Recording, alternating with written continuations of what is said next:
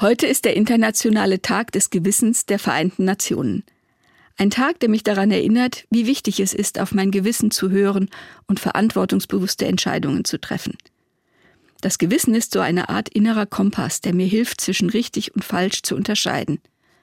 Im Christentum zum Beispiel wird das Gewissen als eine Art Stimme Gottes im Menschen angesehen, die mich leitet und mir hilft, mich von Unrecht fernzuhalten.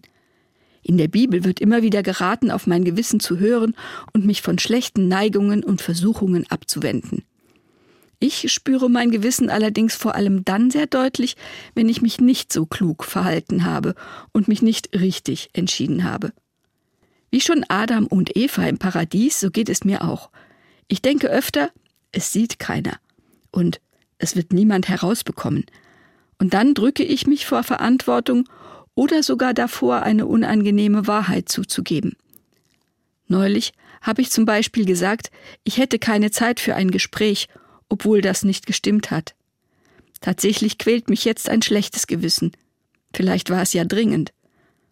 Und egal wie oft ich mich daran erinnere, wie wichtig es ist, auf mein Gewissen zu hören und eine gute Beziehung zu Gott und zu meinen Mitmenschen zu pflegen, ich weiß, dass ich wieder Fehler machen werde.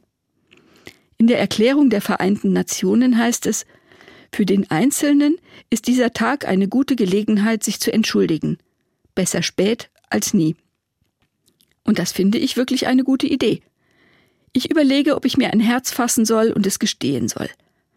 Vermutlich bleibt mir keine andere Möglichkeit, wenn ich es loswerden möchte.